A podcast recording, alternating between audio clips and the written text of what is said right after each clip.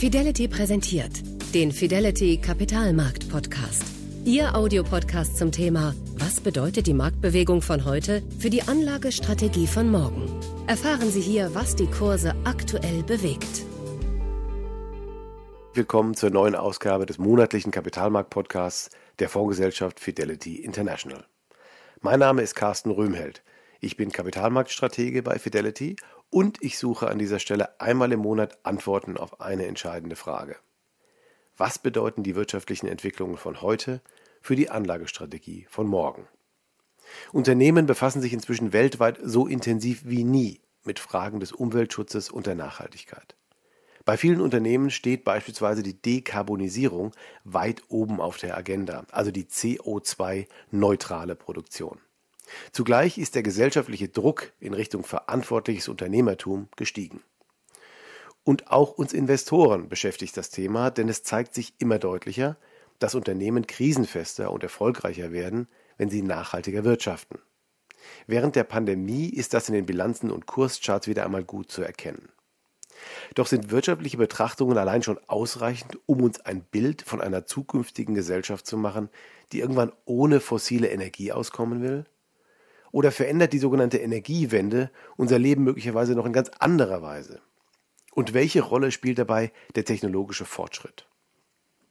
Über diese Fragen habe ich vor wenigen Tagen mit Professor Dr. Armin Grunwald gesprochen. Professor Grunwald ist Physiker und Philosoph. Er ist Inhaber des Lehrstuhls für Technikphilosophie und Technikethik am Karlsruher Institut für Technologie. Und er leitet das Büro für Technikfolgenabschätzung beim Deutschen Bundestag. Dieses Büro berät seit 30 Jahren die Abgeordneten in Fragen des wissenschaftlich-technischen Wandels, sei es bei der Endlagersuche für Atommüll oder bei den jüngsten Entwicklungen in der kommerziellen Raumfahrt. Professor Grunwald hat sich in den vergangenen Jahren unter anderem einen Namen gemacht als Experte für die gesellschaftlichen Folgen der Energiewende. Er sagt, wir alle sollten uns viel mehr mit den notwendigen Veränderungen vertraut machen, die uns ins Haus stehen, wenn wir unsere Energieversorgung in den kommenden Jahren so radikal umbauen.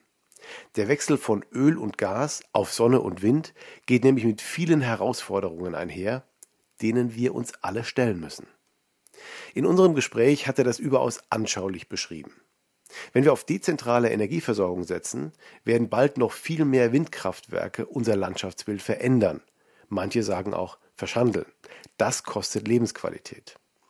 Wenn wir mit einem Elektroauto unterwegs sind, können wir nicht mehr mit einer Tankfüllung 1000 Kilometer fahren und dann in drei Minuten wieder voll tanken. Das kostet Zeit. Wenn die Stromproduktion an Wind und Sonne gebunden ist, werden Waschmaschine und Trockner womöglich nur noch zu Zeiten laufen können, an denen die Netze das auch aushalten. Das kostet Autonomie.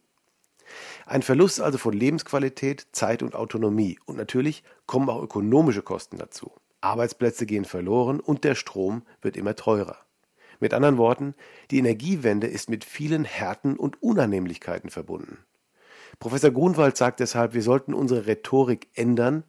Statt zu behaupten, es gebe nur Gewinner, sollten wir die Verluste ernst nehmen. Wie das geht? Indem wir eine neue Frage stellen und beantworten. Was ist uns die Energiewende wert? Ich bin nach dem Gespräch überzeugt.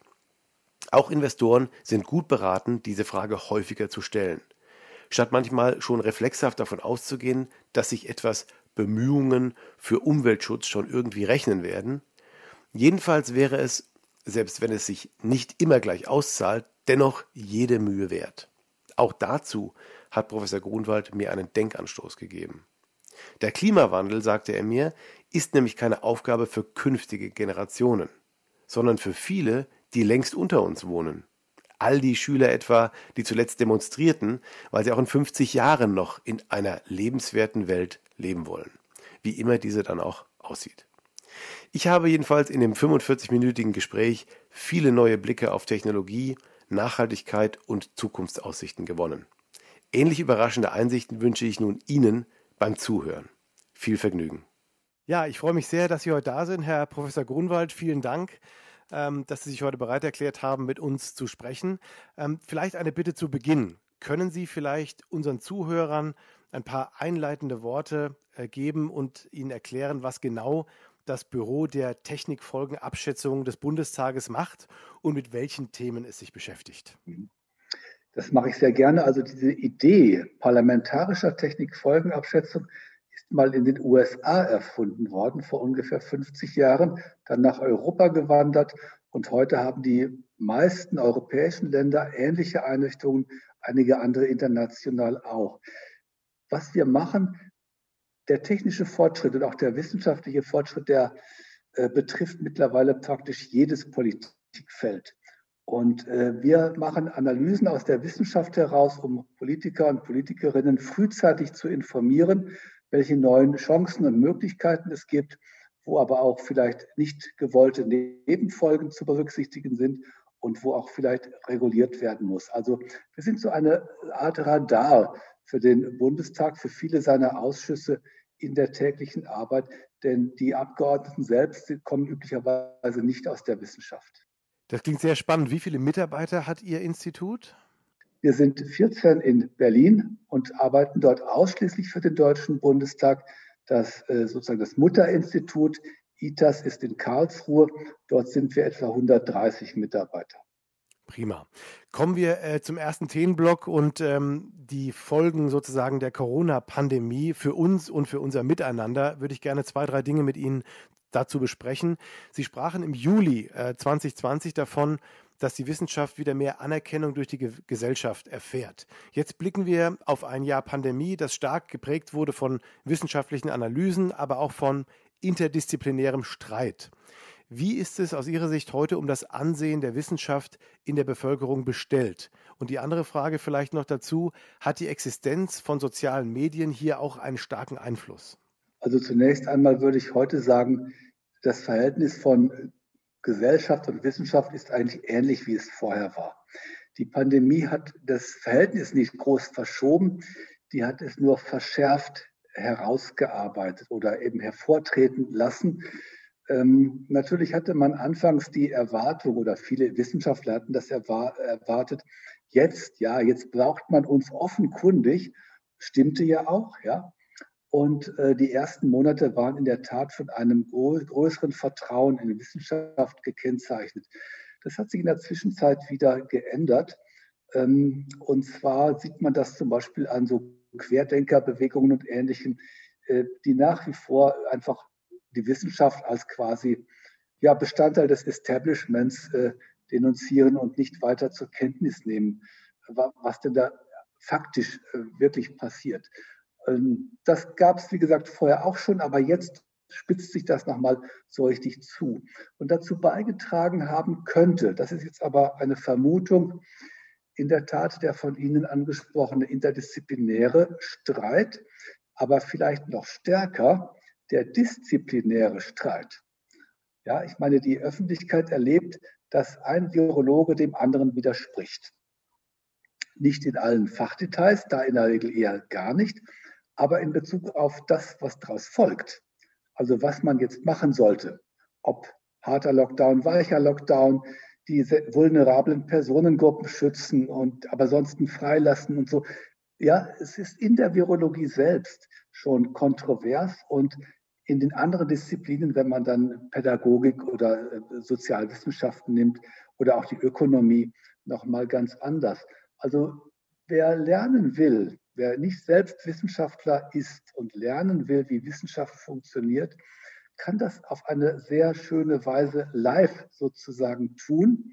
Und wenn man damit umgehen kann, dann lernt man, dass Wissenschaft Experte für vieles ist, oft nur für sehr kleine Bereiche, wie zum Beispiel so ein Coronavirus mit so ein paar Molekülen andocken kann.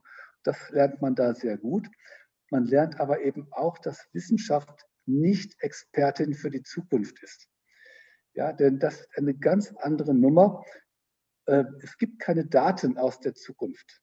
Und deswegen kann es keine Wissenschaft von der Zukunft geben. Man nimmt immer nur die gegenwärtigen Daten und macht sich dann mehr oder weniger kluge Gedanken.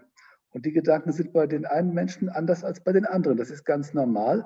Aber diese Normalität zu lernen, fällt eben auch nicht allen Menschen, also diese Normalität an Wissenschaft zu lernen, fällt nicht allen Menschen leicht. Ja, Sie haben ja gerade gesagt, von Virologen kann man wahrscheinlich auch gar nicht erwarten, dass sie jetzt die genauen, ähm, äh, genauen Maßnahmen angeben, mit denen man dann nachher umgehen muss. Dafür sind ja eigentlich die Politiker da. Aber Sie haben mehrfach gesagt, dass Sie, ähm, dass man andere Wissenschaftler mit hinzuziehen sollte, die sozusagen mit den Virologen in anderen Disziplinen zusammenarbeiten sollten. Ist das Ihrer Meinung nach erfolgt oder hat man vielleicht zu wenige Wissenschaftler aus anderen Fachgebieten hinzugezogen? Also jede Wissenschaft hat ihr eigenes spezielles Bild von der Welt, ihre eigene Brille, mit der sie die Welt betrachtet. Und ähm, ich meine, wenn ich mal, ich persifliere ein wenig, ähm, mir eine ideale Welt aus Sicht der Virologie vorstelle, könnte es doch so etwas sein, dass jeder Mensch in einer kleinen Box wohnt, keinen sozialen Kontakt hat und quasi aus der Luft versorgt wird, jeden Tag ein Care-Paket, denn dann kann keine Mensch-zu-Mensch-Ansteckung erfolgen. Das ist natürlich Persiflage, macht aber deutlich, ähm, was passiert, wenn man einen speziellen Blick einer Disziplin nimmt und alle anderen dann irgendwie nicht berücksichtigt. Es ist zu wenig passiert, dass man andere Disziplinen berücksichtigt hat. In der Anfangszeit fand ich das vollkommen verständlich. Vor einem Jahr wussten wir fast nichts über dieses Virus und dann fragt man zuerst die Virologen. Klar, wen sonst? Aber in der Zwischenzeit wissen wir vieles und dann kommen eben auch viele andere Fragen in den Sinn. Ähm, die Tatsache, dass das nicht gut bisher erfolgt, also Psychologen zu befragen, ähm, Sozialwissenschaftler, die, äh, die, diejenigen, die sich mit Kindern halt auskennen und auch über negative Folgen vielleicht in, in dem Bereich sich Gedanken machen können.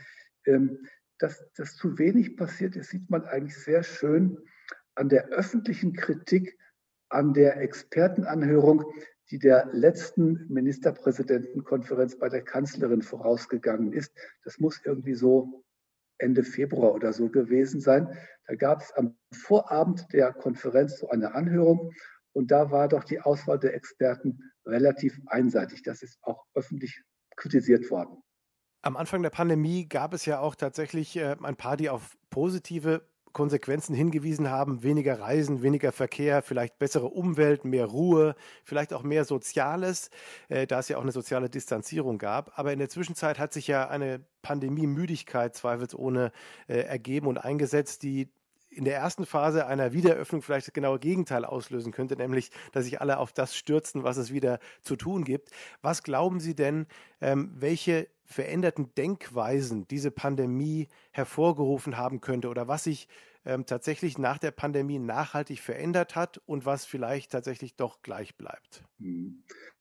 Ja, das sind so schöne Fragen, zu denen man sich immer gerne äußert.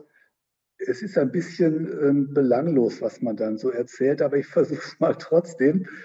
Ähm, in der Anfangszeit in der Tat, da haben viele, also auch gerade so Zukunftsforscher, immer wieder gesagt, boah, jetzt kommt ein Bewusstseinswandel, wir schätzen die Gemeinschaft wieder mehr und die Umwelt und so.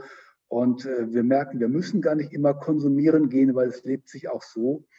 Ich habe damals schon gesagt, das ist Schönrednerei, vielleicht erklärbar aus psychologischen Gründen, so nach dem Motto, wenn wir schon diese blöde Pandemie haben, dann muss es doch wenigstens für irgendwas gut sein. Und so denke ich, macht man sich schöne Gedanken und dann hat man irgendwie noch einen Sinn gefunden, aber vielleicht gibt es auch gar keinen Sinn oder wahrscheinlich gibt es den gar nicht. Und mittlerweile ist ja dieser, ähm, dieser Rettungs, äh, rettende Strohhalm in der Haltung zur Pandemie auch wieder verschwunden. Wie Sie sagen, es ist so eine allgemeine Lethargie äh, eingekehrt. Es ist fast so, als hätte sich Mehltau über die Gesellschaft gelegt und diese Müdigkeit, die ist mit Händen äh, zu greifen überall. Ich kämpfe selbst gelegentlich auch dagegen. Ähm, ja, wie wird das jetzt weitergehen? Also ich denke mir, sobald die Dinge wieder normal sind und wir vielleicht das Coronavirus so ähnlich wie Influenza-Viren in unseren, äh, sagen wir, in, in die Menge der Dinge einbauen, mit denen wir sonst auch schon umgehen seit langer Zeit, dann werden über kurz oder lang die alten Verhaltensmuster auch wiederkommen. Das liegt einfach daran, weil die Anreizsysteme sich nicht geändert haben. Weder die ökonomischen noch die kulturellen oder Reputationsgeschichten oder womit man sein Leben sinnvoll füllen will oder womit man den Nachbarn imponieren will. Diese ganzen Mechanismen sind die gleichen äh, wie, wie, vorher. Und ähm, deswegen wird das auch relativ bald wieder ähm, so werden, wie es vorher war. Das ist, wäre meine Prognose. Äh, vielleicht noch, was ich mir wünsche, was sich äh, vielleicht ändern kann. Ähm, wir sind eine Gesellschaftsform, in der fast alle immer damit rechnen, dass es ungefähr so weitergeht wie bisher, vielleicht nur ein bisschen besser hier und da. Und diese Pandemie hat uns aus diesem Vertrauen, das in dieses Business as usual, hat die uns einfach brutal rausgerissen. Und äh, für mich jetzt jedenfalls in der Technikfolgenabschätzung ist das ein Anlass gewesen und es ist bis heute und soll auch so bleiben, über mögliche andere Dinge auch nachzudenken, über sozusagen das dünne Eis, auf dem wir uns oft bewegen, mit der Technologie, mit der Wirtschaft, mit vielleicht noch anderen Dingen, mit Umwelt und so weiter. Und wo wir gar nicht sehen oder die Augen auch mal verschließen wollen vor Dingen, die ähm, eben unangenehm sind und wo man vielleicht frühzeitig aufmerksam sein müsste, um Dinge zu verhindern. Jedenfalls, dass man dann überrascht wird von etwas Schlimmem. Also so etwas wie frühzeitige Analyse von Verletzlichkeiten und dann auch entsprechende äh, Anstrengungen zu, was wäre ein Plan B, wenn der Plan A des Business as usual mal nicht mehr funktioniert. Das würde ich mir schon wünschen. Das hört sich sehr vernünftig an. Äh, eine Sache, die mir in letzter Zeit immer auffällt und die hat sicherlich nichts mit der Pandemie unbedingt zu tun, ist, dass sich die Gesellschaft immer weiter polarisiert und dass sie immer weniger Diskussions- und Kompromissbereitschaft zulässt, auch weniger Toleranz zulässt. Dann gibt es ja diese sogenannte Cancel Culture, dass sich Leute eben nur noch mit denen umgeben, die ihre Meinungen auch bestätigen und teilen und andere möglichst meiden. Ist das mein Eindruck, dass sich das verstärkt in letzter Zeit auch durch die sozialen Medien abspielt oder, oder ist Ihnen das auch aufgefallen? Können Sie sowas bestätigen, dass sowas stattfindet? Also das gibt es in der Tat. Ich meine, zunächst muss man sagen, so Filterblasen und Echokammern hat es immer gegeben.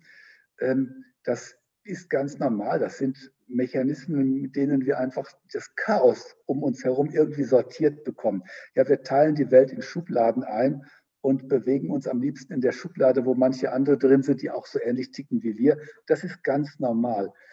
Was eben das Neue ist, ähm, die Schublade, sagen wir mal, in früheren Jahrzehnten der FAZ-Leser, ja, war eine ganz andere Schublade als die der, was weiß ich, äh, der Zeitleser oder der Frankfurter Rundschau. Und ähm, diese Schubladen waren aber sehr groß. Da waren sehr viele, sind ja nach wie vor heute noch sehr viele Menschen drin, sodass ähm, diese Massenmedien immer auch die Notwendigkeit hatten, ein breites Spektrum von Nachrichten, aber auch von ähm, Kommentaren, Problematisierungen und so weiter rüberzubringen. Das heißt, auch jemand, der in dieser Filterblase drin war, hat immer viele Dinge von der Welt mitbekommen, und auch eben viele Dinge, die vielleicht nicht so in das eigene Weltbild gepasst haben, sodass immer wieder eine Irritation durch das andere ja, erfolgt ist und man nicht stehen geblieben ist bei all den Vorurteilen, die man sich mal vorgenommen hat, jetzt für immer zu haben. Und das ist jetzt aber durch die äh, sozialen Medien, durch äh, Internetkommunikation sehr viel einfacher geworden. Man kann sich beschränken auf Kommunikation mit seinesgleichen man kann äh, die, die, die, Algorithmen, die sind ja sogar so pro, äh, programmiert, dass mich nur das erreicht, äh, was mich erreichen soll. Und anderes wird ausgefiltert. Und wenn ich irgendwo bei einer dieser Plattformen etwas kaufe und dann wird mir angezeigt, was Leute meines Typs sonst so gerne kaufen, ja, das ist ja auch schon diese Vorsortierung. Man bleibt in der gleichen Gruppe und je besser die Algorithmen, die künstliche Intelligenz wird, umso individuell passfähiger geht das Ganze und umso kleiner werden die Gruppen. Das ist in der Tat ein Problem. Das, was wir so noch mit Jürgen Habermas 60er Jahre ähm, Strukturwandel der Öffentlichkeit als eine massenmedial vorgefertigte Öffentlichkeit angesehen haben, das zerbröselt in solche kleinen Gemeinschaften. Und das ist durchaus ein Risiko, da auch sogar eine Gefahr für eine lebendige Demokratie. Bin ich mal gespannt, wie sich das weiterentwickeln wird. Kommen wir zum nächsten Thema und das ist eines Ihrer Hauptthemen, mit dem Sie sich auch beschäftigen, nämlich die Energiewende.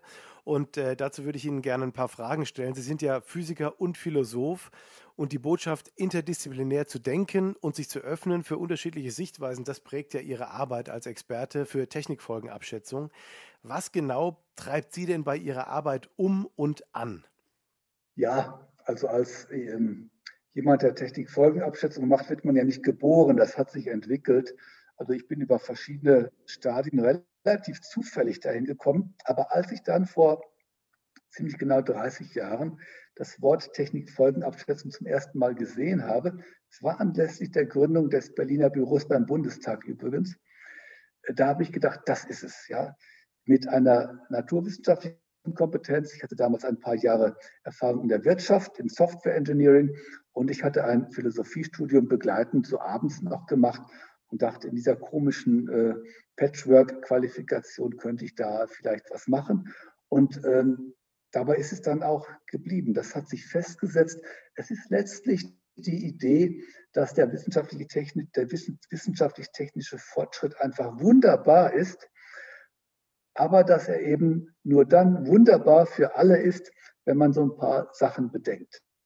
Ja, dass man ihn zum Beispiel nicht einfach blind laufen lässt und denkt, wenn mal irgendwo was schief geht, kümmern wir uns hinterher drum. Ja, das geht in der modernen Zeit nicht mehr so. Da kommt es zu, wie wir sagen, nicht intendierten Folgen und die dann später vielleicht einen, ein Ausmaß annehmen, ähm, wo es doch gut gewesen wäre, wenn man sich vorher mal ein paar Gedanken gemacht hätte. Ähm, ich meine, die ganze Asbestgeschichte ist passiert zu einer Zeit, als es noch keine Technikfolgenabschätzung gab. Diese ganzen Altlasten, eigentlich wäre es doch schön, wenn man frühzeitig erkannt hätte, dass das nicht so eine gute Sache ist und hätte es dann eben gelassen oder stärker reguliert, damit die Inhalation vermieden worden wäre. Also dieser Typ ist es. Also das Beste aus dem wissenschaftlichen, technischen Fortschritt rauszuholen ohne in dieses Problem mit den nicht intendierten Folgen reinzulaufen. Und genau das ist es ja auch, worum es bei der Energiewende geht, eben auch äh, Folgen abzuschätzen, die vielleicht nicht in der aktuellen Diskussion enthalten sind. Das wird ja aktuell nicht nur als politisches Programm betrieben, sondern von vielen Unternehmen jetzt ähm, auch äh, geplant. Das Streben nach Klimaneutralität, Net Zero, an möglichst ökologischer Fußabdruck. All das ist natürlich ein, ein sehr weit verbreiteter Anspruch inzwischen. Wo stehen wir aktuell bei unseren Bemühungen um die Energiewende? Ja, die Energiewende jetzt ziemlich genau zehn Jahre alt, ja, fast auf den Tag genau kann man sagen. Und es hat sich viel getan, das ist gar keine Frage. Also wenn man die Zahlen ansieht, äh, die jetzt die Erneuerbaren einspeisen, man sieht es ja auch, wenn man durch die Landschaft fährt, etwa durch Brandenburg, dann sieht man die entsprechenden Technologien da ja in der Landschaft stehen.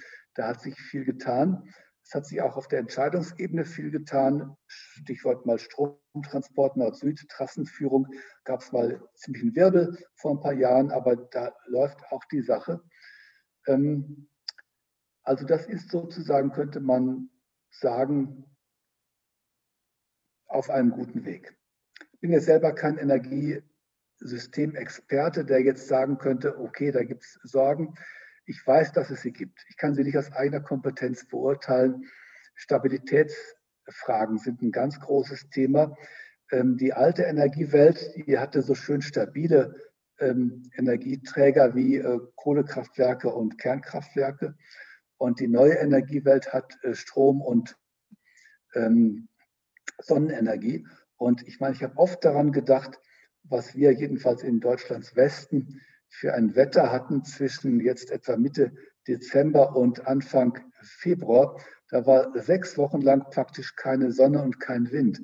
Und ein Zukunftssystem, das auf diese beiden abstellt, muss ja auch für solche Zeiten irgendwie vorsorgen. Und das Problem ist meiner Kenntnis nach noch nicht, noch nicht gut gelöst. Ähm, Speichertechnologien, Norwegen und so weiter, ja, wurde viel darüber geredet, aber die Norweger wussten noch gar nichts davon, dass wir das.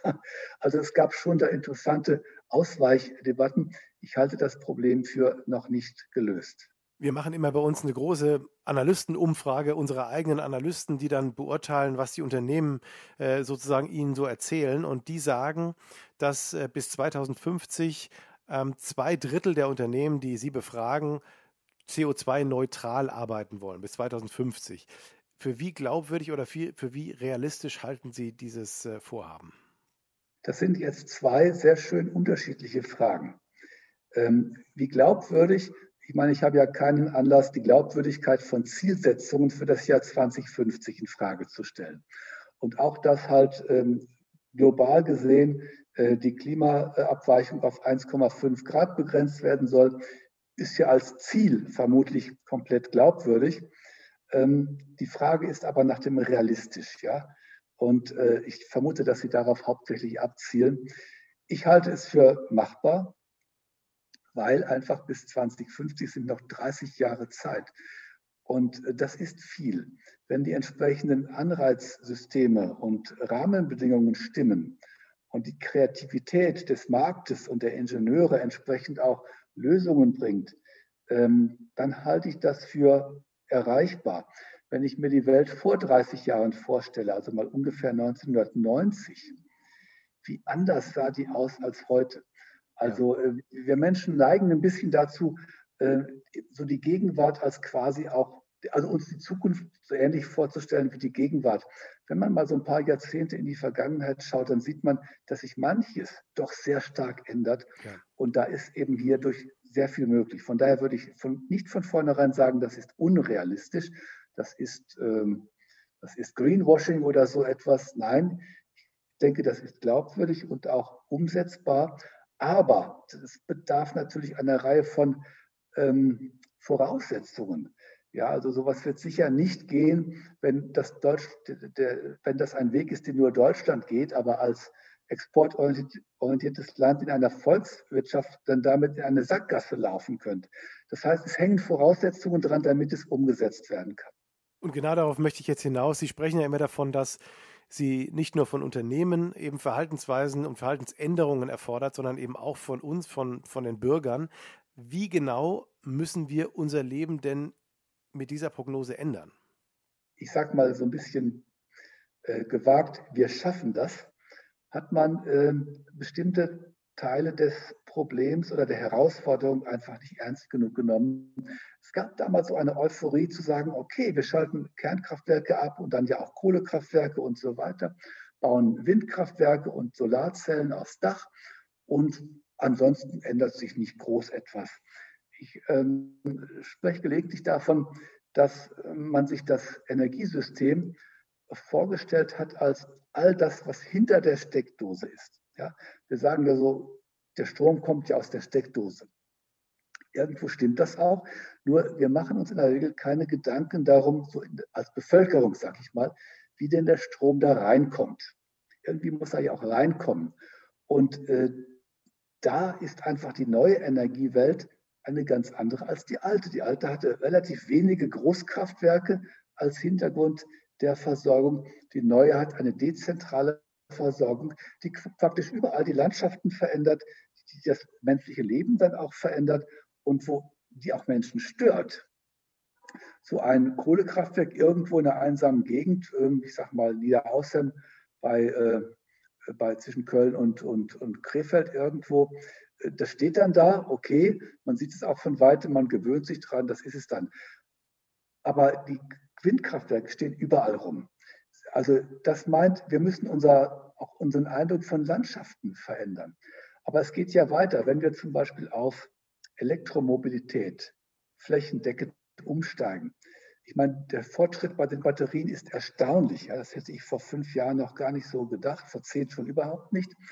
Dennoch, die Idee mit, einem, ähm, mit einer Tankfüllung, sagen wir mal 800 oder 1000 Kilometer weit zu kommen und dann die Batterie innerhalb von drei Minuten wieder aufzuladen, also nach dem Vorbild Otto oder Benzin, äh, Otto oder Dieselmotor, das geht einfach nicht. Da muss man dann auch anders ticken. Oder ähm, wenn man anfängt, über ein Demand-Side-Management vielleicht äh, die, Strom, die dicken Stromverbraucher in Haushalten an eine zentrale äh, Steuerung zu übergeben, dass die halt mehr nachts gefahren werden und nicht tagsüber. Also da müssen Menschen ihre Autonomie zum Beispiel über die Waschmaschine oder so etwas abgeben. Autonomie ist ein ganz hohes Gut. Und dann geschweige von den vielen Geschäftsmodellen, die an der äh, Energieversorgung dranhängen. Jetzt eben nicht nur Strom, eben auch Mobilität und, und Heizung. Ähm, da verändern sich auch Wirtschaftsprozesse, Wertschöpfungsketten. Da, entstehen, da fallen Arbeitsplätze weg und entstehen neue. Also an ganz vielen Stellen greift diese Energiewende in unser Leben ein und ist nicht einfach so, dass hinter der Steckdose da irgendjemand mal was Neues macht. Nein, das passiert mitten in der Gesellschaft. Und wer sind denn aus Ihrer Sicht die, die Verlierer dieser Entwicklung? Also außer den offensichtlichen vielleicht Kohle und Atomenergie, aber wer sind denn sonst die Verlierer dieser Entwicklung? Ja, es wird, also zunächst einmal wird ja in der offiziellen Rhetorik, heute nicht mehr so laut, aber vor zehn Jahren sehr laut, nur von Win-Win-Situationen gesprochen. Und da wird jetzt so der Eindruck erweckt, okay, ähm, das ist irgendwie für alle gut und fürs Klima ist es gut und, und so weiter. Ja. Ähm, ja, schön wäre es. Also ich bin sofort misstrauisch, wenn jemand von Win-Win-Situationen spricht. Ähm, nicht, weil es das nicht gibt, das gibt es durchaus, aber man muss schon genau hingucken.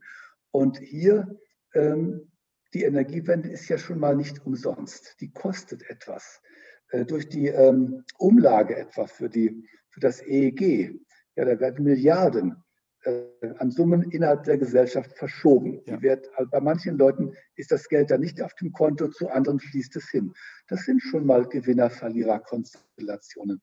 Und nun ist es zwar so, dass bei uns in Deutschland Energiebedarf, also etwa Strom, äh, an so einem durchschnittlichen Monatsverbrauch äh, jetzt nicht so einen großen Anteil annimmt, aber für bestimmte Bevölkerungsgruppen ist die Stromrechnung eben auch eine Rechnung, die halt zählt.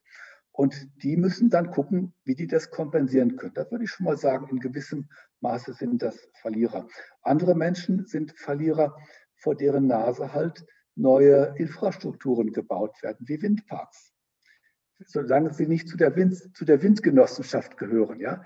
Wenn sie nur sozusagen passiv Betroffene sind und die schöne Landschaft, wo man immer Sonntag seine Spaziergänge gemacht hat, die wird auf einmal von diesen ähm, Riesenanlagen bevölkert, die hier auch Schatten und, und Geräusche machen und so weiter.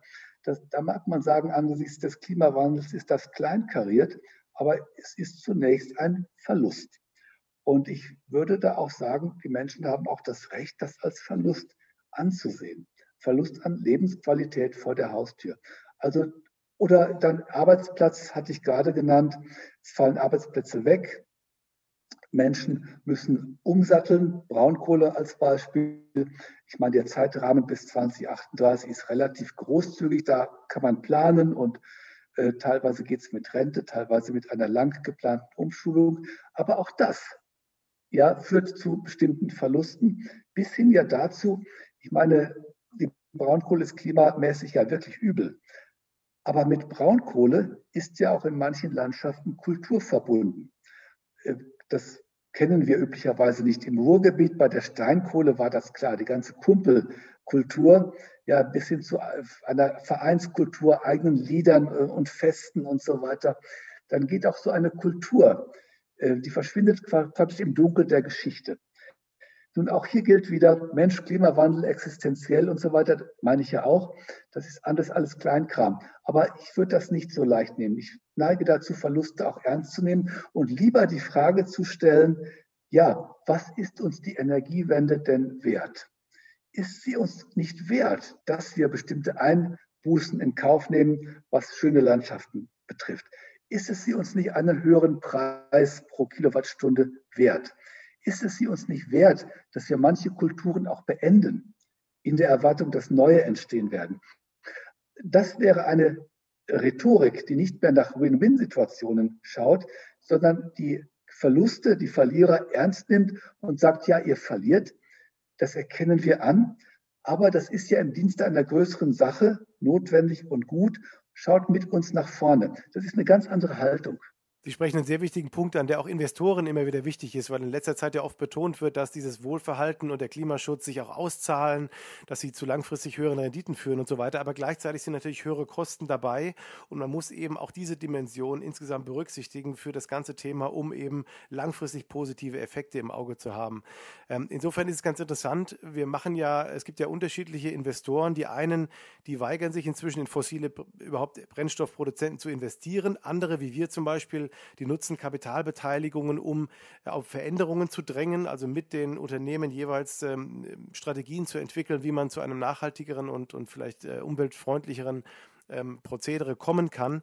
Ähm, und zugleich achten auch die Verbraucher auch stark auf grüne Etiketten.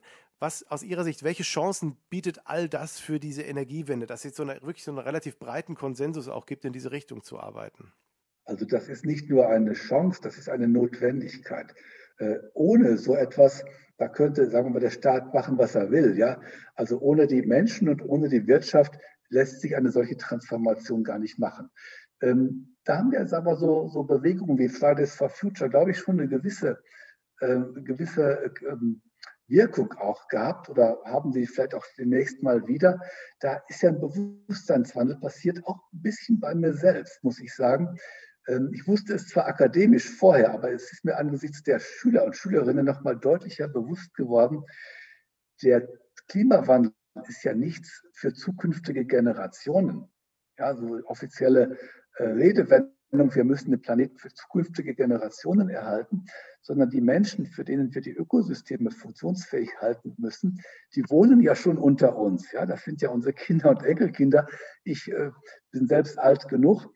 Ähm, aber eben die Schüler, die haben ja eine Chance, das Jahr 2100 liebend und wach zu erleben und wollen dann natürlich auch noch eine vernünftige Welt vor sich äh, vor, vorfinden. Und das ist ein ganz, ganz wichtiger Effekt, finde ich.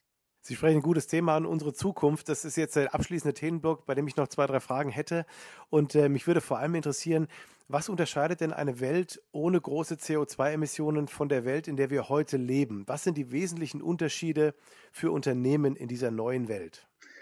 Ja, es sind letztlich die ähm, Technologien und die Stoffströme, die ganz andere Wege nehmen.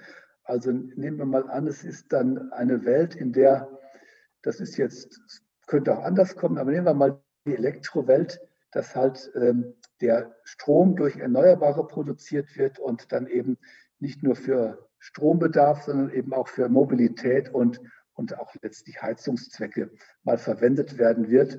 Da wäre man ja vielleicht relativ nah dran an, an der Klimaneutralität. Ganz kommt man nie hin. Da müsste man zusätzlich noch CO2 aus der Atmosphäre irgendwie entziehen.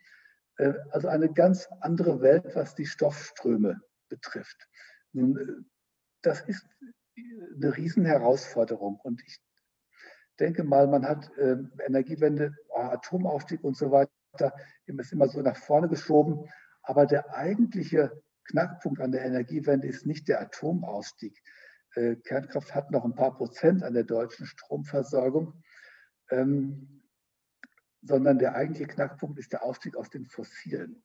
Und die Fossilen, allein wenn ich einmal an die Erdölwirtschaft denke, ja, äh, die ja eben in den in die Autos geht, zum großen Teil, die aber auch in Materialien reingeht. Also auch, ähm, wenn man auch äh, industrielle Produktionsprozesse nicht nur von der Energieseite, sondern auch von der Materialseite her kohlenstofffrei machen will, dann muss man die ganzen Ketten neu denken. Also da braucht man ganz viel Kreativität und auch sicher Mut, Dinge auszuprobieren. Ähm, und das ist dann schon eine relativ andere Welt, denke ich. Sie sprechen in Ihren Vorträgen auch öfter über die sogenannte Energiearmut.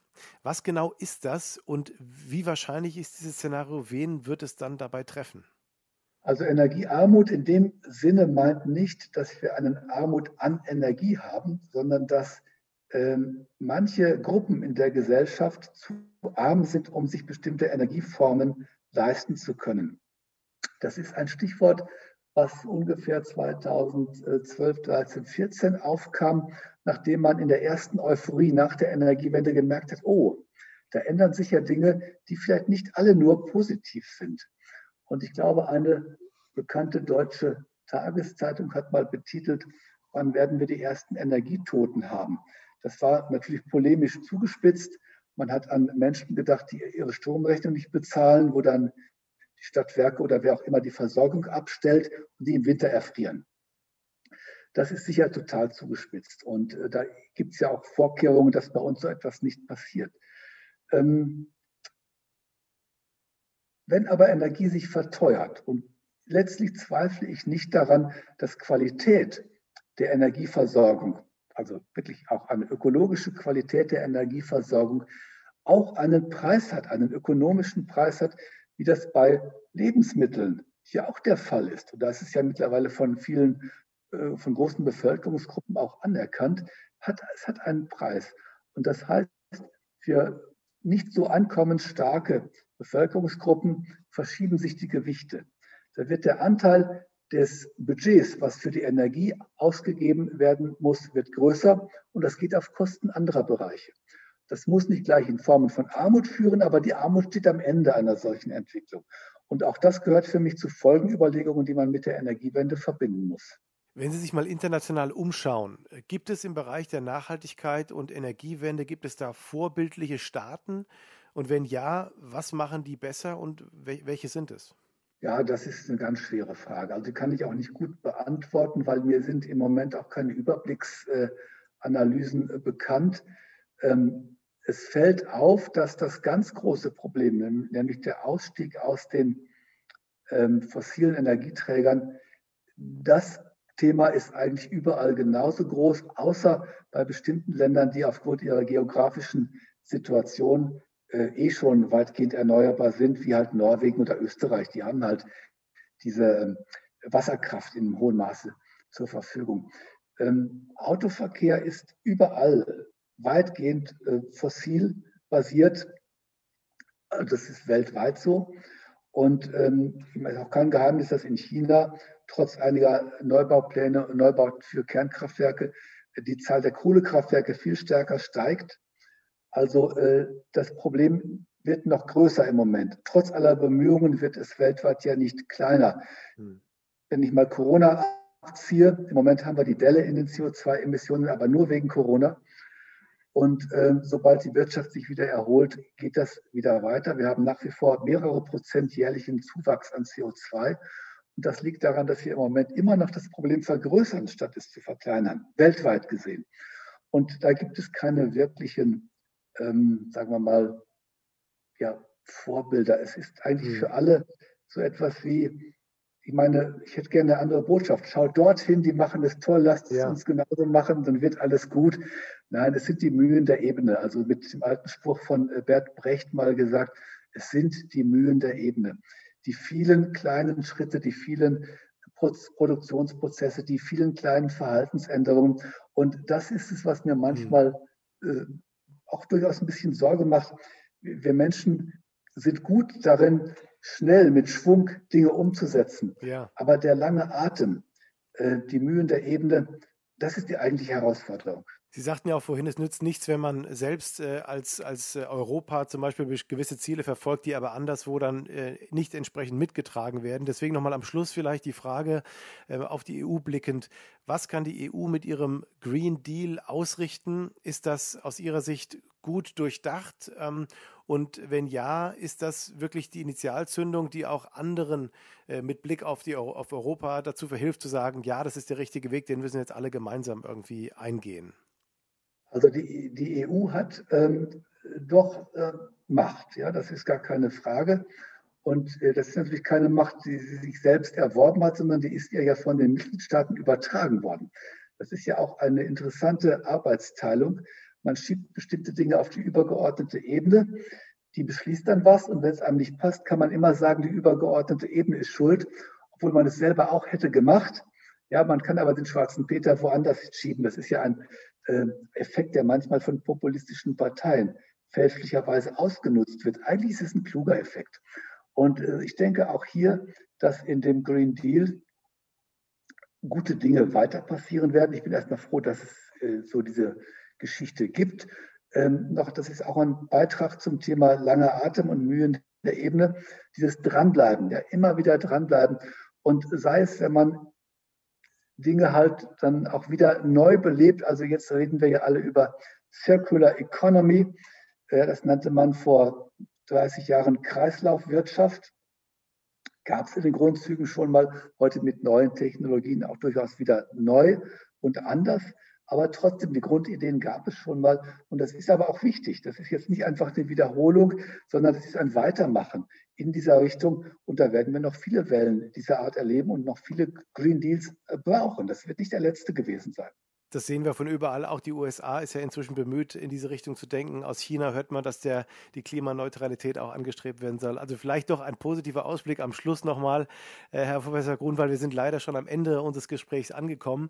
Ich danke Ihnen sehr, sehr herzlich für dieses wirklich hochinteressante Gespräch mit vielen neuen Einsichten, die mir so auch äh, noch in keiner Weise klar waren. Äh, mit diesem Blickwinkel von Ihnen, äh, der Technikfolgenabschätzung. Ganz, ganz hochinteressantes Gebiet.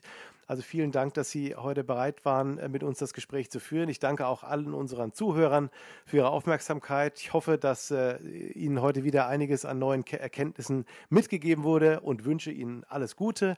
Bleiben Sie gesund und hoffe, dass Sie alle beim nächsten Mal wieder dabei sind. Auf Wiederhören. Danke, auf Wiederhören. Das war der Kapitalmarkt-Podcast von Fidelity mit Carsten Röhmheld. Weitere Informationen finden Sie auf fidelity.de. Wertentwicklungen in der Vergangenheit sind keine Garantie für zukünftige Erträge und Ergebnisse. Der Wert von Anteilen kann schwanken und wird nicht garantiert. Anleger werden darauf hingewiesen, dass insbesondere Fonds, die in Schwellenländern anlegen, mit höheren Risiken behaftet sein können. Die dargestellten Standpunkte spiegeln die Einschätzung des Herausgebers wider und können sich ohne Mitteilung darüber ändern. Daten und Informationsquellen wurden als verlässlich eingestuft, jedoch nicht von unabhängiger Stelle überprüft. Eine detaillierte Beschreibung der mit den jeweiligen Fonds verbundenen Risiken finden Sie in den entsprechenden Fondsprospekten. Fidelity übernimmt keine Haftung für direkte oder indirekte Schäden und Verluste. Weitere Informationen finden Sie unter fidelity.de.